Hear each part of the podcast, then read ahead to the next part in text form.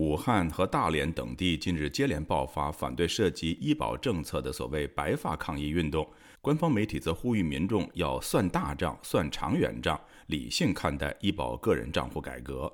面对官方一面打压一面宣传，民众的不满究竟在哪里呢？以下是本台记者凯迪的报道。武汉从二月一号开始实施所谓医疗新政，导致二月八号及十五号连续爆发众多民众参与的示威抗议活动。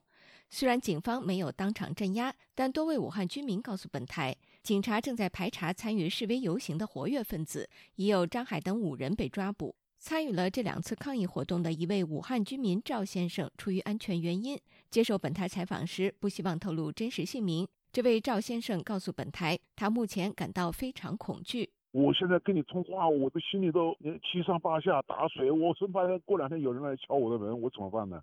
本台记者拨打了武汉市公安局电话，希望核实目前有关警方排查抓捕抗议者的情况，但对方表示对于电话采访不予接待。在民众抗议后，武汉官方的医改方案是否出现任何改变？记者带着这个问题致电武汉市医保局，但截至发稿，相关咨询电话都无人接听。记者又致电武汉一二三四五市民热线，得到的答复是：好像是还暂时没有变化的，他只是把定点的那些药店就是多增了个五千多家。与此同时，官媒《经济日报》周二发表评论，题为“理性看待医保个人账户改革”。文章称，这次改革个人账户新计入的钱的确变少了，但从整体来看，参保人普通门诊统筹的待遇会提高，而且改革后统筹基金的池子更大了，医保的互助共济作用显著提高，社会保障能力也变得更加充分。文章还呼吁参保人要理性看待改革，既要算小账，也要算大账；既要算眼前账，又要算长远账。相信在改革推进一段时间后，群众会享受到改革红利。不过，对于官媒的这番说辞，民众并不买账。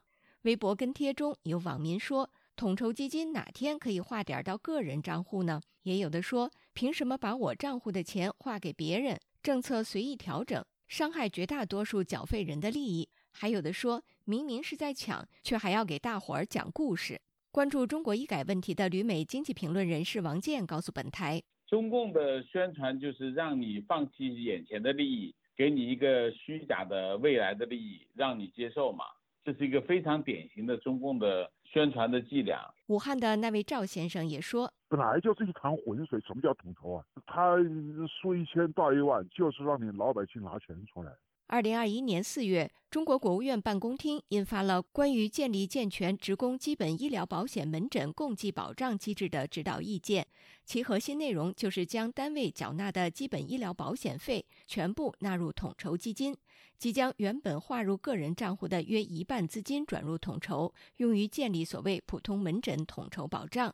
但随着新政策在各地逐步推广，广州、武汉、大连等城市都相继出现退休职工针对医保新政的维权抗议及白发运动。对于医改把个人账户部分资金转入统筹的做法，参与抗议的赵先生向本台表达了不满原因。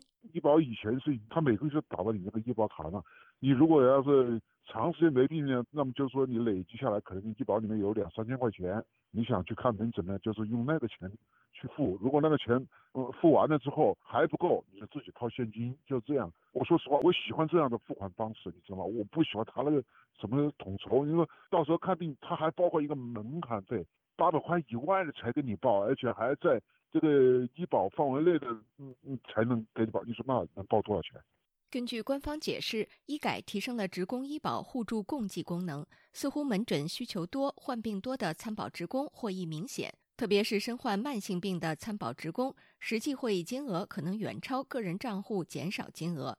当局还表示，改革后统筹基金规模更大，对参保职工支付能力更强，对病种的保障更全，甚至医保还能解决参保职工有病的不够花、没病的用不了的情况。但实际情况果真如此吗？旅美经济评论人士王健告诉本台，中国医保个人账户的缩水，实际上损害了大部分退休职工利益，因为他们平时都是靠个人账户里的钱来看病买药，只有看大病或住院才能用到统筹基金。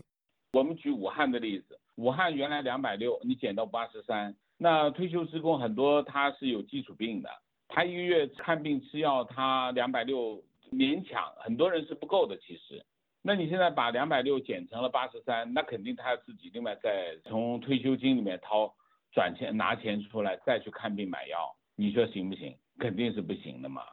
一位来自中国重庆、同样因安全原因不愿透露姓名的网友告诉本台，上述医改措施表面上似乎是想劫富济贫。但实际上却造成一种负向平等。它并并不是那个让穷人吃饱了饭，而是让富人和穷人一起饿饭。那就是把事业单位啊和企业的有一些医保福利就拿掉了，拿得来就很低了，跟那种个人医保啊或者是农村医保就差不多了。这位网友还说。他的父亲、母亲在医改后，医疗花费都比以前更多了。以前报得了的药，现在报不了了。以前是可以买进口药的，现在买不了进口药了，只能买国产的，而且疗效很不确定。然后以前报销比例高的，现在报销比例越来越低了。说白了就是政府没钱了，他就削减一些能够削减的稍微高档一点的医疗。对于很多药品被踢出医保报销范围，武汉的赵先生也深有同感。说了叫医保，其实真正救命的药全不在医保范围内。现在就是连正常的抗生素，它都有的都不在医保范围之内了。中国这次医保改革还有一个重要变化，就是医保缴费的年限延长，男性三十年，女性二十五年。也就是说，原本男性只需缴费满十五年就可享受退休医保，但现在却变成三十年。武汉的赵先生说，他原本已到退休年龄，最近就被迫一次性补交了十五年的医保费，以凑够三十年的年限要求。好不容易熬到退休了，如果到我这里了，马上都要退休了，结果他又跟我涨到三十年，这这么大一个国家，说话就像放屁一样。现在成了一个什么状况？有很多人都退休都退不起了。旅美经济评论人士王健分析，导致中国医保出现危机有多重原因，主要是人口老龄化快速到来，导致退休职工数量急剧上升；其次是特权阶层消耗医保资金速度加快；第三就是疫情风控期间涉及建方舱及核酸检测的费用开支。疫情开支呢，实际上是把这个医保的这种矛盾，它里面的这种问题。提前暴露出来。中国医保体制分为城镇职工医保和城乡居民医保两类，其中参与城镇职工医保的都是企事业单位人员，政府财政投入较多，保障条件相对较好。目前参保人数共有三亿五千万，而这些人也是本次医改涉及的主要对象。相关资料显示，中国每年退休职工增加人数为两千万以上。估计到二零二四年，中国的职工医保基金就将入不敷出。对此，王健指出，这场社保危机，政府没有任何财政资源去投入，所有的危机全部转嫁到了老百姓的身上，而且同时，政府没有在告知的情况下擅自修改医保的各种分配比例和报销金额，这些都关系到每一个职工的切身利益。你不仅无痕施政。而且是霸王硬上弓。王健说：“医疗改革是国计民生的重大问题，但官方却从未征求过民意或展开公共讨论，这是典型的独裁做法，并且医保基金的运用也完全不透明。”他诘问：“你社保也好，医保也好，你公开账号没有吗？你没有把这里面的账公开给大家看吗？为什么？你中间肯定是有很多黑幕啊，很多呃不透明，这要干老百姓不愿意让你干的事情。”最近，一位身在北京、名为北童的网友公开分享了他因癌症先后去世的父亲和姑姑使用医保的情况。其中，他的姑姑生活清贫，退休金少，医保覆盖范围小。在得了甲状腺癌后，他因怕医疗费用负担太重，连累家人，而选择长期默默承受。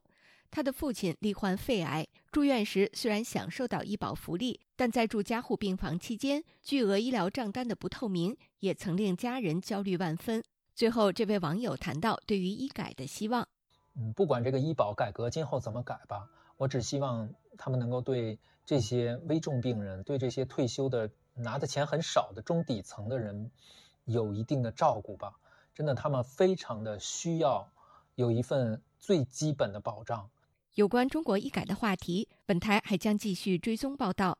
以上是自由亚洲电台记者凯迪华盛顿报道。